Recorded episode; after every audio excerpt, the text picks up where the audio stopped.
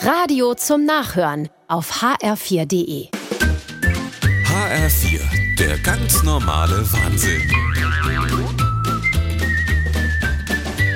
Hallo, Doris. Hallo Ulla, was stehen denn da für viele Kisten und Sache in deinem Vorgarten? Ei, gestern war doch Hoflohmarkt bei uns in der Straße. Ach ja.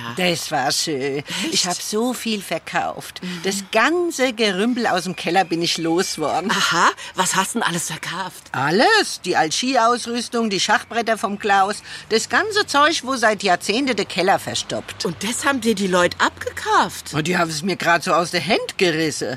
Was eine Befreiung, Doris. Das glaub Bei ich. jedem Stück, wo fort war, habe ich mich richtig erleichtert gefühlt.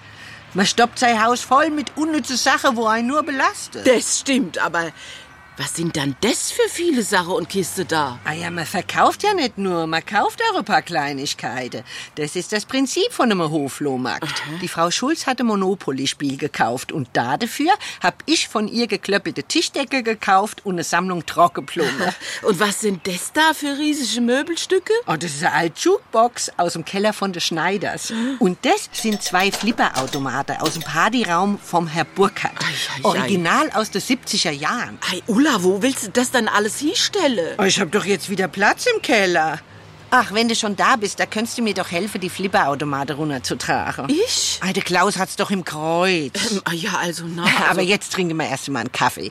Komm nein, mit dem neuen Kaffeeservice, das habe ich der Frau Jacobi abgekauft. das ist ja schön. Der ganz normale Wahnsinn. Auch auf hr4.de und in der ARD Audiothek.